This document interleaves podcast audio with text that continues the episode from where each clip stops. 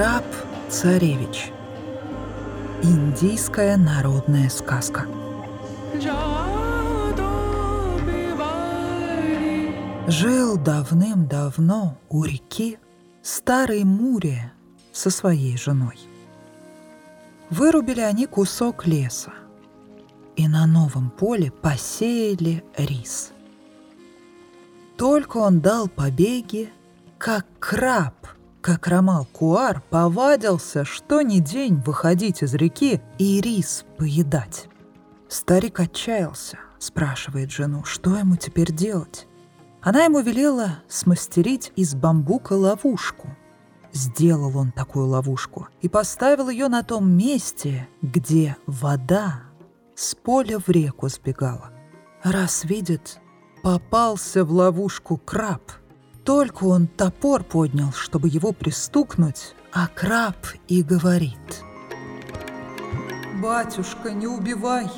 Лучше возьми меня жить к себе в дом!»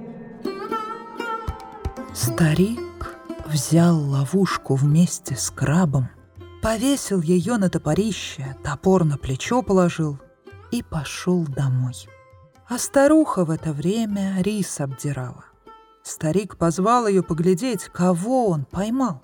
Она, как краба, увидела, камнем на него замахнулась, чтобы убить. А краб ей говорит, «Матушка, не убивай, лучше возьми меня жить к себе в дом». Старуха пустила жить краба в уголке на веранде. Восемь дней прошло, и Раджа позвал крестьян на бегар, урожай ему собирать. Старуха говорит, «Вся молодежь из деревни на работу идет, а мы кого пошлем? От нашего дома».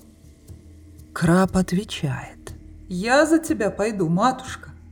«Куда тебе, сынок? Там тебя насмерть затопчут». А краб не послушался – привязал к клешне серп и пошел в поле.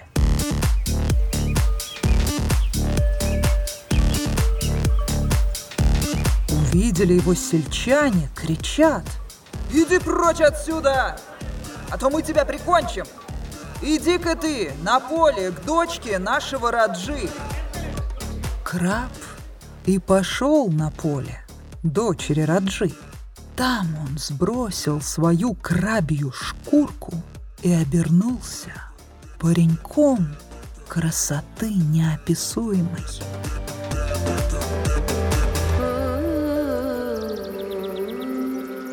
Работал он прилежно и убрал чуть ли не все поле. В полдень настало время обедать. Жены и матери понесли работникам в поле еду. Дочка Раджи тоже пришла. Большой горшок каши на голове принесла тем, кто на ее поле работал.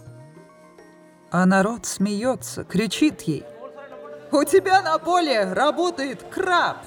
Не забудьте его накормить!» Девушка пошла к своему полю. Паренек ее как увидел, сразу в крабью шкуру обратно влез. Присела девушка и стала пробовать его кормить. Кладет кашу в щель, думает, что кормит, а вся каша на землю валится. Стала она тогда класть рис понемножку ему на клешни. Тогда-то краб и принялся есть. Когда ел, девушка ушла. Тут и народ со всей работой справился. Раджа позвал всех пировать, свининой угостил и вином. Краб пришел вместе со стариком и старухой, сел с самого края. Дали ему малость свинины, под клешни положили, и вина налили в чашку из листьев. Краб так напился — что старухе пришлось завязать его в уголок сари. Так в узелке домой и понесла. Прошло несколько дней, и дочка Раджи затасковала. В рот ничего не берет и все сидит себе в углу лицом к стенке. Раджа пришел посмотреть, что с ней такое случилось. А она ему говорит, «Почему ты замуж меня не выдаешь? Надоело мне дурой торчать у тебя во дворце». Тут Раджа созвал самых богатых и самых красивых царевичей со всех концов света. Приехали и из Мандлы, и из Канкера, и из страны Ори. Только никто из тех женихов девушке не понравился. Наконец позвали и своих, деревенских. Краб тоже пришел вместе с другими и сел поодаль от остальных. Девушка всех обошла с гирляндой в руках и надела ее не на кого-нибудь, а на краба. Все над ней смеются, она внимания не обращает. И сделала так три раза подряд. Раджа говорит, не смейтесь над ней. Такая уж наша судьба. Пусть это краб, но он, видно, и вправду будет мне зятем. Устроил он свадьбу и поженил свою дочь и краба. Как подошла свадьба к концу, краб, счастливый, гордый, ушел, а жена вслед за ним. В полночь Краб сбрасывал свою шкуру и превращался в прекрасного юношу. Недалеко от его дома у Раджи конюшни были. Он ходил туда, брал лошадей и принимался скакать вокруг деревни, пока совсем их не загоняет. Вот Раджа раз пришел на конюшню разузнать, в чем тут дело. А конюх ему говорит, «Я их кормлю лучше некуда, а они чахнут».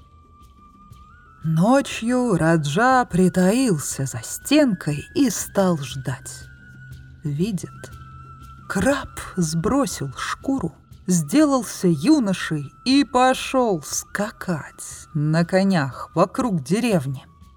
Позвал Раджа дочь и велел ей ближайшей же ночью сжечь крабью шкурку.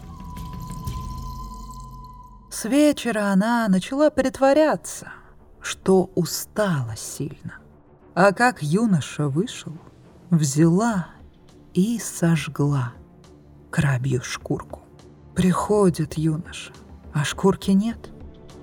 Стало ему стыдно за свою наготу. Завернулся он с головой в одеяло, так и заснул. На утро не захотел он с кровати вставать. Стыдился жене своей показаться без шкуры. А она одеяло сдернула и подала ему царские одежды. Тогда Раджа увидел, что зять его на самом деле настоящий царевич, и отдал ему половину своего царства.